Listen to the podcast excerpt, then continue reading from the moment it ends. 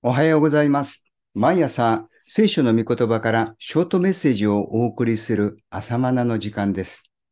今日は、ヨハネ目視録第7章14節の御言葉です。彼らは大きな観難を通ってきた人たちであって、その衣を子羊の血で洗い、それを白くしたのである。第7章の記録は、すでに見てきた第1から第6の封印が予言する事柄と並行して起きる出来事だと考えられます。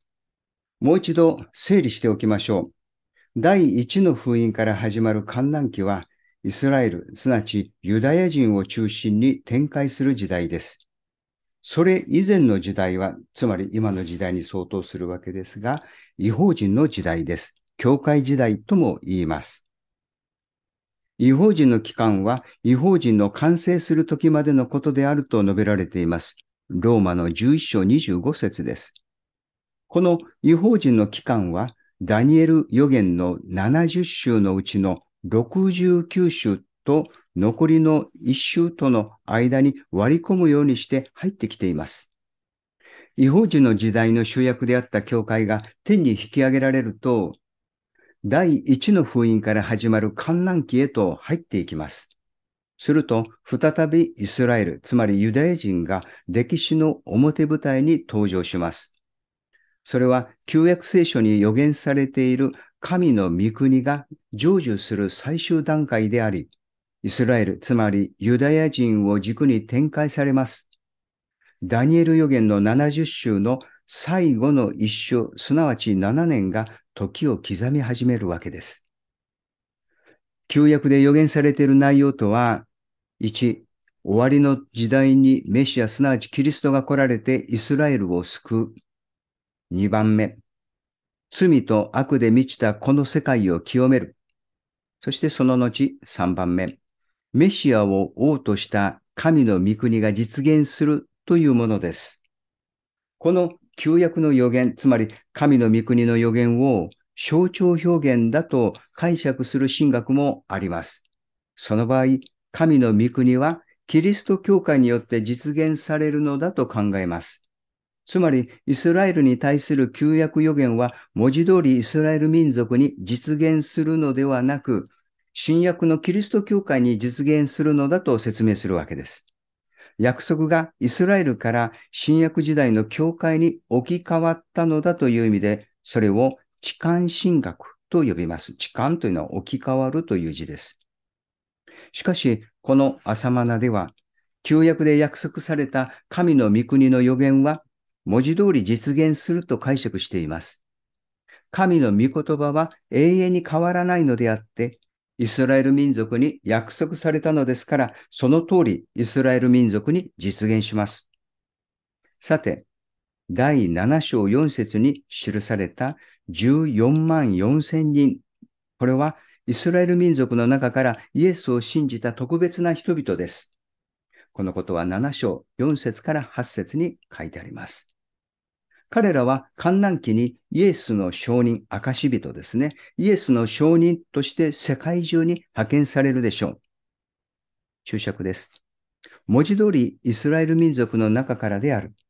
違法人の救われる人数ではない。なぜなら、違法人で救われる者は数えきれないと記されている7章9節某宗教団体はこの数字を根拠に救われる人数には限りがあると教え、その中の一人に入るようにと恐怖を煽って伝道しているが間違った解釈である。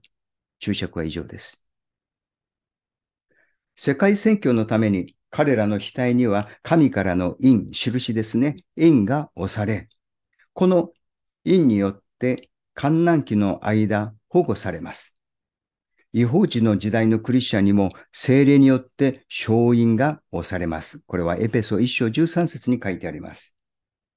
なんという恵みであり、そして使命でしょう。こうして精霊に満たされた14万4千人の伝道者によって観難期に多くの人々がイエスを信じるようになります。先にはキリスト教会の敬虚、まあこれは世間一般ではクリスチャン失踪事件として多くの関心を集めることでしょうが、その敬虚があったのですから、ことの真相を突き止めようと人々は聖書を調べるでしょう。その結果、大リバイバルの契機となるのです。しかし、反キリストの圧政下で信じるのですから、多くの人々が殉教するでしょう。あらゆる国民から数えきれないほど大勢の群衆が白い衣をまとって神を賛美していますが、これは9節です。彼らは観南期に14万4千人の伝道者の活動によって救われた人々です。彼らは大きな観難を通ってきた人たちです。14節観難期ではイエス・キリストの伝道者に水一杯でも飲ませる者は報いを受ける時代です。イエス様はそのことを次のように予言されました。私の弟子であるという名のゆえに、この小さい者のの一人に冷たい水一杯でも飲ませてくれる者は、よく言っておくが、決してその報いから漏れることはない。マタイ福音書10章42節です。反キリストが血まこになってイエスの証人たちを殺そうとする時代に、彼らに差し入れをしたり見舞うことは命がけの行為です。これは立派な信仰告白です。彼らは救われるのです。ですから、イエスはさらにこう言われました。その時、王は、つまりこれはキリストなんですが、その時王は右にいる人々に言うであろう。私の父に祝福された者たちよ。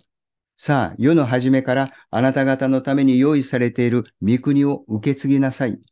あなた方は私が空腹の時に食べさせ、乾いていた時に飲ませ、旅人であった時に宿を貸し、裸であった時に着せ、病気の時に見舞い、獄にいた時に訪ねてくれたからである。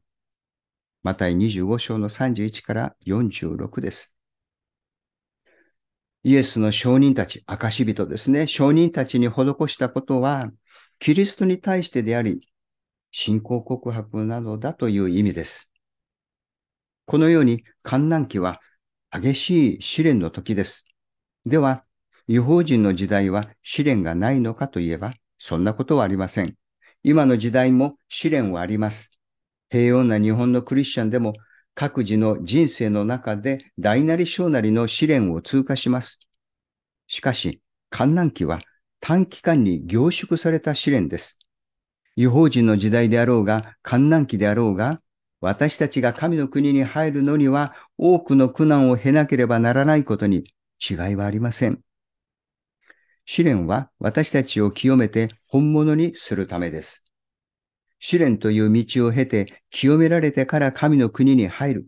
これが神のご計画です。ですから、試練の時、神への不平や不満で己を怪我してはなりません。子羊イエスの血に信頼しましょう。